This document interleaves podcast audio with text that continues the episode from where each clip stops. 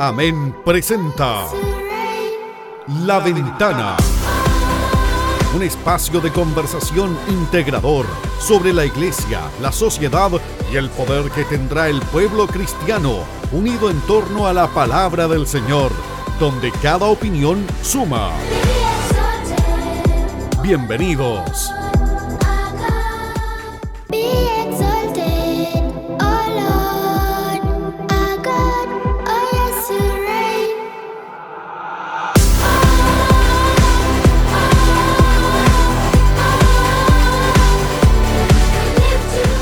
Hola, ¿qué tal? ¿Cómo están? Qué gusto de saludarles y bienvenidos una vez más a este podcast La Ventana de Amén. Un espacio de conversación que ya se está haciendo habitual y que eh, queremos simplemente colocar temas en la palestra, poder conversar diferentes situaciones de diferentes áreas de lo que tiene que ver con la vida cristiana. Y hoy día tengo una persona que ustedes conocen muy bien, solo invertimos los papeles en esta hora, los roles en este momento, pero sea muy bienvenido hermano David Ossi a este nuevo podcast de La Ventana de Amén. Sí, pues, ¿cómo está, pastor? Buenas tardes, buenas noches, buenos días, no sé, nosotros estamos de noche ahora grabando, pero no sé en qué horarios están, eh, nos están escuchando. Esperemos que igual donde estén, como estén, sea, podamos ser una bendición igual y, y, una ayuda a quienes hoy son ya oyentes de, nuestro, de este podcast, que no, no es que venga a reemplazar lo que, los conversatorios, sino que de alguna forma los conversatorios están un poquito pausados y ya vamos a retomar sino que esto es una herramienta más, más en la que podamos, en la que podamos como Instituto Bíblico ser una mm, ayuda o un apoyo a, los distintos ministerios o incluso a nuestros estudiantes. Sí, pues como Instituto Bíblico tocamos temas de iglesia. Y hemos venido conversando varios temas interesantes. Y el de hoy no es menor. Hemos venido conversando de, de pentecostalismo, de educación, avivamiento. Mm. Se vienen otros, se vienen otros, bueno, no, no, no, le vamos a adelantar mucho hoy para que no se, o tal vez le adelantemos al final un poco para que se entusiasme. Eh, esta ventana, le, llamamos la ventana porque de alguna manera queremos abrir, ¿cierto? Y mirar ciertos temas o temáticas en los que de alguna manera la iglesia pueda mostrarse o nosotros como Instituto Bíblico mostrar. Y yo me atrevería a decir que esta vez vamos a abrir la ventana de la iglesia y le vamos a mirar hacia adentro. Esta temática para hoy que... Mm, usted es pastor, ¿cierto, Pastor Rodolfo? Así me dicen. Así, me dicen, conoce el trabajo, el trabajo ministerial, el trabajo de pastor, este, mm, el ministerio que, tiene que ver con guiar, con pastorear ovejas, que, que tiene mm, desafíos, seguro, tiene varios retos, entre esos, por ejemplo, el cuidar las almas, eso es un tremendo reto el, apóstol le dice a, ahí en Hechos que los pastores eh, hay que obedecerlos, ¿cierto? Porque sujetarse a ellos porque ellos son los que velan por las almas, como así dice Hechos capítulo 13. También tienen que predicar, preparar una buena predicación, una buena palabra para alimentar a, las ovejas. El trabajo evangelístico, la consejería, ¿ah? ¿qué pastor no le toca aconsejar? Mm. Pero hay otros trabajos o hay otras cosas en la iglesia que a veces nos olvidamos. Yo diría que nos olvidamos. Hay, iglesias que sí lo han adoptado muy bien y hay otras que lo adoptan tan bien que terminan siendo de repente un poco, un poco exagerado. Hay un pastor que decía la, las virtudes cuando se llevan a los extremos se transforman en defectos. Y esto, esto es algo que muchas veces o no hacemos o hacemos mal o tratamos de hacerlo demasiado que terminamos equivocándonos. Y tiene que ver con, con la administración. Le hemos llamado a este podcast Ministerios por Resultado, a este episodio de, hoy, Ministerios por Resultado. Y tiene que ver un poco con, con esto de que mm, no basta solo con, a ver, lo voy a decir, ojalá que no me malentiendan ya. ¿ah? Eh, no, no, no es que simplemente baste con la voluntad de Dios para nuestras vidas y el ministerio, ¿cierto? Sino que de alguna forma hay que hacer planes que estén definidos o que cumplan cierto llamado espiritual.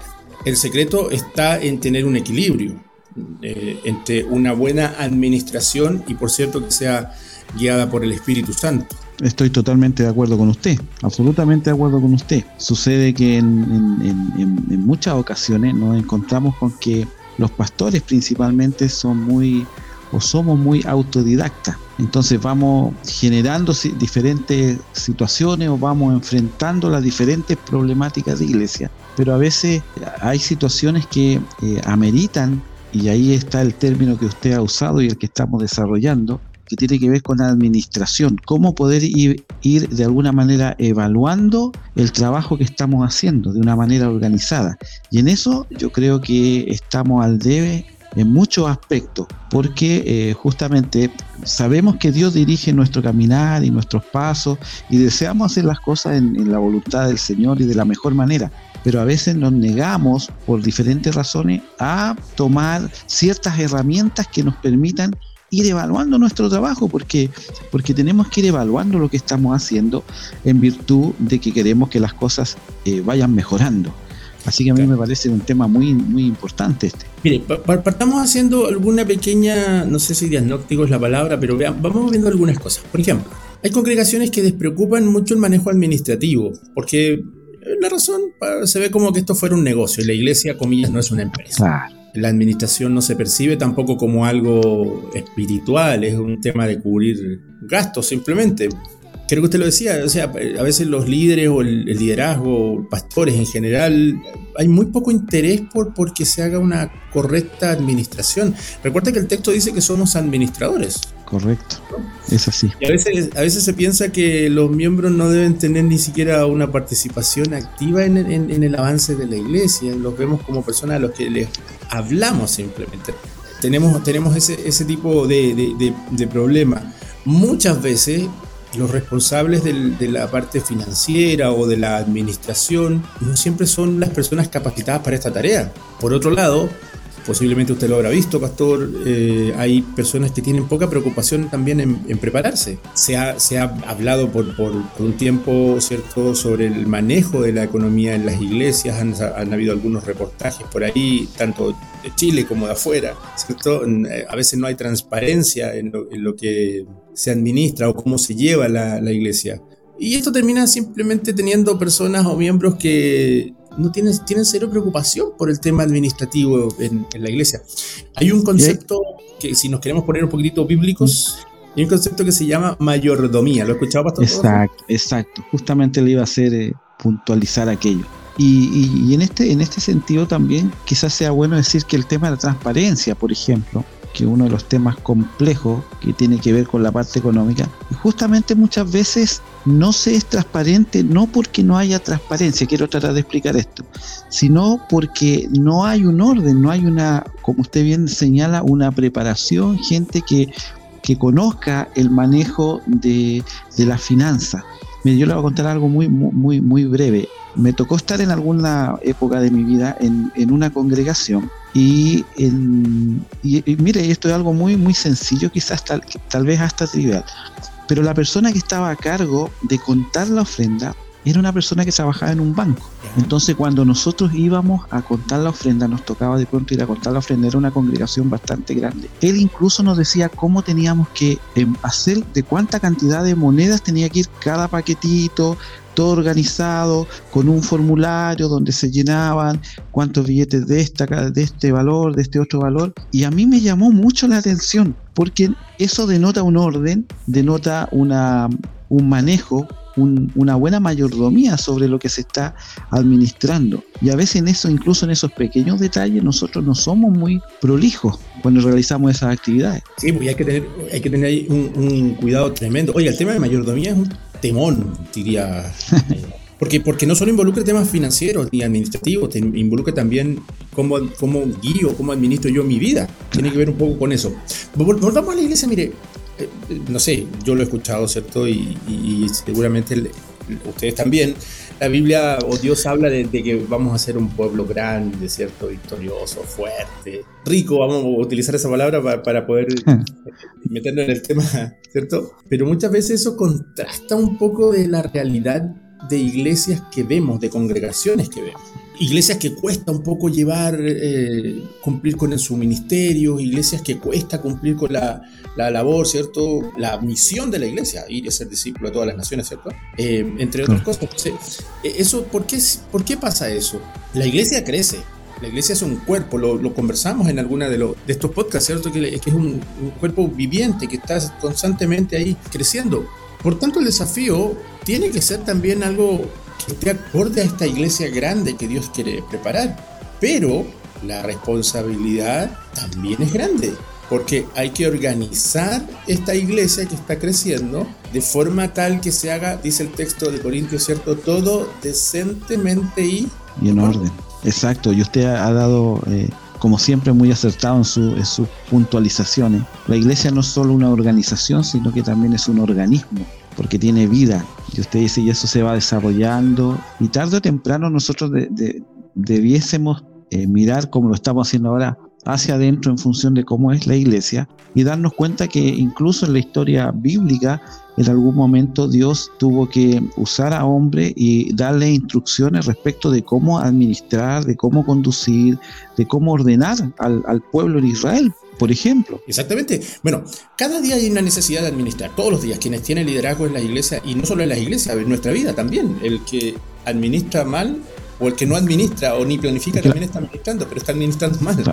Hay necesidad de administrar. Lo importante es que esto tiene que ser bajo la cobertura del Espíritu Santo. Correcto. Mire, usted daba, daba algunos, tocaba algunos puntitos por ahí, porque alguien podría decir, ah, pero David, el Pastor Rodolfo, ¿a dónde sale esto de administrar la iglesia salvo el texto que dice que somos administradores? Mire, déjeme contarle que, y usted lo decía, Pastor Rodolfo, por ahí, o, o hacía mención, la Biblia da ejemplos claros de organización o de orden. El caso de la creación, por ejemplo, demuestra la habilidad que tuvo Dios para organizarse. Recuerda el texto, ¿cierto? El primer día creó Dios tanto, el segundo día creó Dios. Y eso, eso lleva una, mm.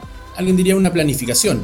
Si no, si no pues es Dios, pues, pastor. Entonces le hubiese dicho, ya, ¿sabes qué? Hágase todo. Exactamente, exactamente. Sino que ahí hay un, hay un orden, hay una, efectivamente una organización. Eh, no es algo que surgió al azar, sino que todo tenía, y si nosotros vamos estudiando cada uno de esos, de esos días, nos damos cuenta que hay un orden, hay una progresión. Usted bien decía, Él como Dios Todopoderoso podría haber dicho, que se cree todo. Sin embargo, ahí hay, un orden. Y bueno, y en el Éxodo, mi hermano David, la organización del campamento, del tabernáculo, ahí hay otro ejemplo también de, organización, de administración. El mismo Antiguo Testamento, claro, el servicio sacerdotal, por ejemplo, si usted lee el Levítico, el Pentateuco completo en general, pero el Levítico particularmente, los sacerdotes tenían turnos para hacer eh, cumplir con su servicio. Efectivamente, pues. Entonces, ya está bien todo en la vida requiere, requiere administración y efectivamente cada cosa que hacemos se pone en juego nuestra, incluso nuestra capacidad de administrar. Yo les decía, incluso quien no hace nada eh, también es un administrador, en este caso. Claro, un mal administrador. Efectivamente. Ahora, el, nosotros tenemos una materia que se llama desarrollo organizacional y ahí habla de tremendos personajes que son genios de la administración, de la planificación y de, todo este tipo de cosas. Pero hay un administrador que es por excelencia. Así es. Así es. Me imagino que estamos hablando de la misma, estamos pensando en la misma persona. Exactamente. administrador por excelencia. Y sabe que Pablo enfatiza, si usted busca ahí en su Biblia, Primera de Corintios, este pasaje habla por lo menos de tres hechos que son, que son relevantes y tienen que ver un poco con esto de la administración. Del capítulo 4 de Corintios, primera de Corintios, se desprenden varias cosas. Por ejemplo, para ser un administrador de los, comillas, misterios de Cristo o de Dios, es necesario, ¿qué cosa? Dice el texto. Ser un servidor. Claro. Por otro lado dice, los misterios de Dios, es decir, la iglesia, con todos los factores que eso involucra, divinos y humanos, es un cuerpo administrable para ser buenos administradores, significa que lo que estamos administrando debe ser un cuerpo administrable. Y el requisito por excelencia para participar de esta administración es que debe ser el administrador, el administrador dice el texto, dice algunas versiones, debe ser hallado fiel. Fiel. Si, lo, si, si llevamos este símil como una empresa, la, empresa como organización, como institución dedicada a las actividades cualquiera, con fines de lucro, sin fines de lucro, las fundaciones, por ejemplo, con temas comerciales, hay muchos bienes que administrar, bienes materiales, recursos humanos, sistemas, normas, lo que sea. Pero mire, la administración no solo se trata de recursos de financieros, también hay recursos materiales. La administración en la iglesia, lo mismo. Somos administradores del Evangelio y ahí hay recursos humanos y hay recursos espirituales. ¿Cómo lo podríamos llevar en la iglesia eso, pastor? Creo que el problema se nos presenta es que cuando usamos este, este lenguaje que estamos usando en este podcast, que estamos explicando esta situación, pareciese ser que cuando hablamos de administración o organización fuera algo que no es tan espiritual. Entonces eso de pronto provoca cierto recelo, pero si nos damos cuenta, y usted bien decía, nosotros indirecta o indirectamente estamos organizando y estamos administrando. o lo estamos haciendo bien o lo estamos haciendo mal, pero lo estamos haciendo. Nosotros en una iglesia tenemos bienes materiales, tenemos bienes materiales, tenemos un templo, tenemos un lugar físico, tenemos banca, tenemos un, púlpito, equipos de sonido, una serie de cosas. Tenemos eh, capital humano, por supuesto, tenemos a nuestra, a nuestra congregación, a nuestros hermanos. Entonces, querámoslo o no, este concepto de administración es algo que debiéramos incorporar porque es necesario y porque estamos enfrentados a eso que es una realidad. Claro, y hay una cosa importante, Pastor, ahí, la base fundamental de esta administración, organización, planificación, gobierno de la iglesia, como lo quiera llamar, debe ser la Biblia. Correcto. Debe ser la Biblia.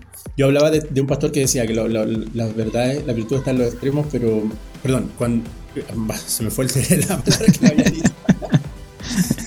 Eh, pero un pastor que, que, él habla siempre de los extremos y cuando llevamos las virtudes a los extremos, ahí está, es el, mm. se termina transformando en defecto. Y claro, podría pasarnos esto en la iglesia. Por supuesto, por supuesto, claro que es así. Equilibrio, siempre es bueno mantener un equilibrio. En, en todo orden de cosas necesitamos tener un equilibrio. Eh, ser tan organizados que no demos lugar a la obra del Espíritu Santo es un peligro. Ser tan espirituales que dejamos toda la dirección de Dios y procedamos sin planes es un peligro.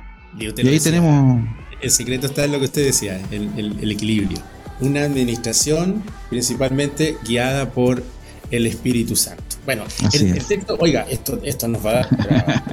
pero, pero si usted quiere buscar, si, quiere buscar ejemplos, pasajes bíblicos sobre esto, hechos. Los apóstoles administraban. Uh. Usted debe recordar el pasaje. Cuando tuvieron el problema con las viudas, con las, con las mujeres, y ahí tuvieron un problema de, de que se estaba administrando mal el recurso. Oiga, y si yo le dijera, y si, y si yo le dijera, hermano Day, que es una situación que se sigue dando hoy en día, no, no, no principalmente con, con, con la viuda en este caso en particular, pero el hecho de que quienes están al frente de una iglesia eh, quieren tener todo bajo un control que al final se terminan descuidando ciertas áreas. Entonces ese texto es, fue tan bueno en ese momento como es tan bueno aplicarlo hoy día en nuestro tiempo. Ah, hubieron quejas, no, no eran atendidas. Había, ahora, pregunta, pastor, usted que pastor, ¿Existirá mala voluntad de los pastores para, para, atender a las viudas, para atender a la iglesia, para atender las labores que tienen? No, pues de ninguna manera. Yo creo que al, contrario. El tema es lo que estamos conversando.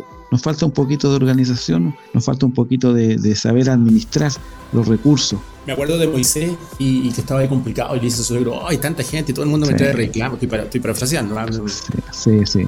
Me, traen reclamos esta gente, no, no, no, no entiende, no aprende, bla, bla, bla, bla, y Jetro le dice, oye Moisés, ya, pero ¿y cómo lo hace? No, yo me siento todo el día aquí escuchando y viendo todo como reclama. Tú solo. Estoy un poco eh, poniéndole color aquí al, relato. Sí, no, está bien. Eh, eh, es, muy, es muy entendible, muy entendible así. Yo me siento aquí, decía Moisés, y trato de resolverle los problemas a todo el mundo. Oye, ¿a qué hora ves película con tu señora? ¿Cuándo sales a, hacer check con tu hijo? No, es que no me alcanza, por suegro, estoy todo el día aquí. Y le dice, oye, pero ¿y solo? efectivo, efectivo. Ahí, ahí, ahí, ahí, hay un caso, pero, pero muy, muy representativo de lo que muchas veces viven muchas iglesias, muchas congregaciones. Eh, el, hecho de que eh, se quiere eh, eh, realizar todas las actividades y a veces no somos humanos, pues no nos alcanza el cuerpo, nos cansamos y, usted también allí de soslayo y con mucho humor dijo, ¿cuándo ves, eh, ves película con, con tu esposa? Porque a veces en la labor ministerial cuando no somos prolijos en términos de administrar, descuidamos también cosas importantes como es la, familia, tiempo en familia, y eso, eso es algo que no puede suceder, no puede suceder. Seguramente Sephora estaba así como, ya, pues Moisés otra vez para entender sale, a jugar con el, sale a jugar con el niño, también te necesita. Jefferson quiere jugar a la pelota y tú no tienes tiempo para jugar a la pelota con él. No, claro. Ahora, la iglesia diría, mire, esta, cosa no es solo por orden, no es solo porque se, le antoje a Dios nomás, sino que también, recuerden que la iglesia está hoy día en, una, en un país, en un país que tiene regulaciones, en un país que debe tener eh, normas, y la iglesia también tiene que tener, como, es, como una entidad, ya sea de derecho público, privado, como lo quieran poner, debe tener también sus estatutos, presentar ciertos balances en algún momento, o al menos por, si no los presenta ante las autoridades, pero por lo menos para tener transparencia. Entonces, ¿cuál es la idea? Mire, hagamos, hagamos porque se nos va a alargar mucho esto, pastor, pero hagamos una, mm, sugerencias rápidas, algunos aspectos prácticos. Por ejemplo, crear equipo de trabajo, lo que le, lo que dijo a propósito del ejemplo que dábamos de Moisés y de Getro, ¿cierto? Organiza a la gente, porque Moisés le dice Getro, arma grupos, que cree, y cuando hay algo que es un tema que no puedan ver ellos, que lo traspasen a ti, pero tú organizas Getro. Crear equipo de trabajo una buena, una, un buen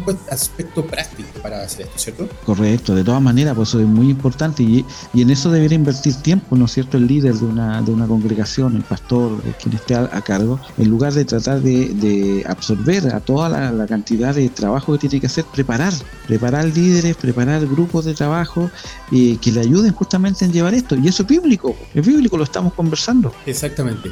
Oiga, Jesús tenía tesorero. funcionó muy bien, pero bueno, tenía tesorero. La iglesia debe tener también su equipo que le lleve las finanzas, que le ayude a ordenar los gastos, que le, oye, si tenemos, hay, por lo pronto hay que pagar luz, hay que pagar, no, la iglesia, siempre tenemos, siempre en la iglesia hay una sede de, cocina, ¿cierto? pero claro. No, bailamos, no tomamos, pero comamos, porque siempre tiene que haber una sede. Hay que pagar luz, hay que pagar gas, hay que pagar teléfono, etcétera. Todo ese tipo de cosas que, que, vienen. Hay que hacer un presupuesto general de las necesidades. y también es bíblico, a propósito, pastor, ¿qué dice el texto? Cuando vaya a, construir algo, ¿qué dice? Sí, tienes que, claro, es importante, sí, pues hay que, claro, no, no, tenemos que tirar líneas, como se dice, ¿no? Hay que tirar línea primero. Exactamente, y el texto lo dice muy claro, no sea que vaya a quedar en la mitad de la construcción, de nuevo, parafraseando. Vaya a quedar en la, mitad de la construcción y ahí quedaste, y se van a reír de ti. Dios honra la administración que se hace, pero como un ministerio. Por tanto, así como usted tiene cuidado, pastor, líder, de tener un buen grupo de jóvenes, un buen, buen grupo de, de adoración, un buen equipo de predicadores, un buen equipo de educación, bueno, también tiene que haber un, equipo administrativo que haga las cosas como decía el texto que leíamos, que, mencionábamos hace un rato, ¿cierto? Que se haga correctamente, con fe y con fidelidad.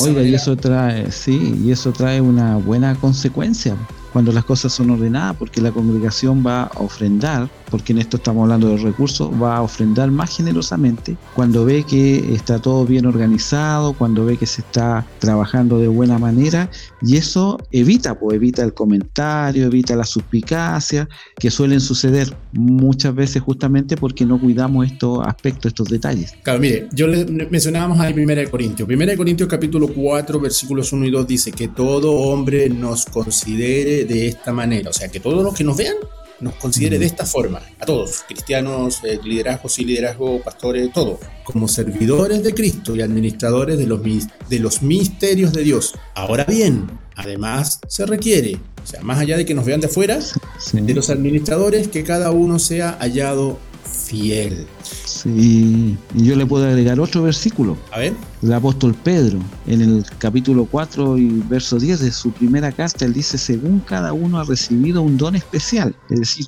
eso, esa palabra don ahí la interpretamos como talento, como una habilidad especial. Dice, úselo sirviéndoos los unos a los otros como buenos administradores de la multiforme gracia de Dios. Dios siempre va a tener personas ahí con alguna habilidad que nos pueden servir, que nos van a ayudar en lo que es el ministerio. Eso es indudable que es así. Claro. Oiga, mire, no basta con conocer simplemente la voluntad de Dios para su vida, para su ministerio, para su iglesia, lo que quiera. Es necesario, y lo voy a decir de esa forma, es necesario hacer planes. Debe hacer planes que estén definidos y que tengan como objetivo cumplir el propósito de este llamado espiritual. Lo voy a repetir también porque lo dijimos hace un rato. ¿Dónde está el secreto? El secreto está en el equilibrio. Una buena administración guiada por el Espíritu Santo. Wow, esa frase me gustó. ¿eh? esa frase la tenemos que incorporar y es algo que quienes nos escuchan también y si hay líderes dentro de nuestras personas que nos siguen en estas conversaciones, es una frase que debemos tener ahí presente. El secreto está en el equilibrio, en una administración guiada por el Espíritu Santo. Si hacemos las cosas para Dios, tenemos que hacerlas bien, organizada, bien planeada, porque de, esa forma también estamos dando testimonio de, lo que somos. Pues. Entonces, eh, y tenemos que andar en orden, no en desorden. Gran tema está en esta ocasión, hermano David, muy, muy buen tema. Oiga, sí, eh, y que sea de mucha ayuda, pues. Yo dije que le iba a dejar para el final el, Sí, bueno, eso esperamos, que sean de ayuda todo este tipo de conversaciones que hacemos. Dije que le iba a dejar para el final, así como, no, no sé si el que viene, porque grabamos y, salen de acuerdo ahí a, una definición que se hace, pero, pero uno de los temas que vamos a tocar, por ejemplo, Biblia digital, Biblia en papel, mm. influencia o popularidad.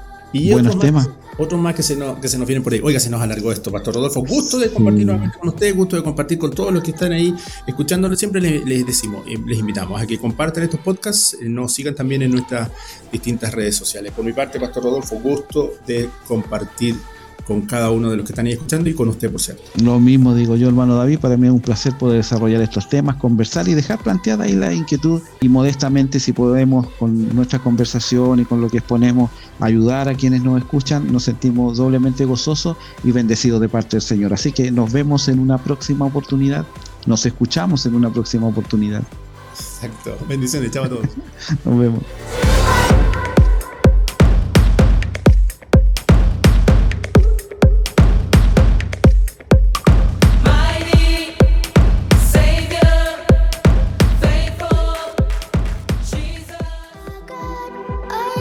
Esto fue La Ventana, un programa de Amén. Te esperamos en una nueva edición. Para seguir en contacto, visítanos en www.amen.cl. Gracias por su sintonía.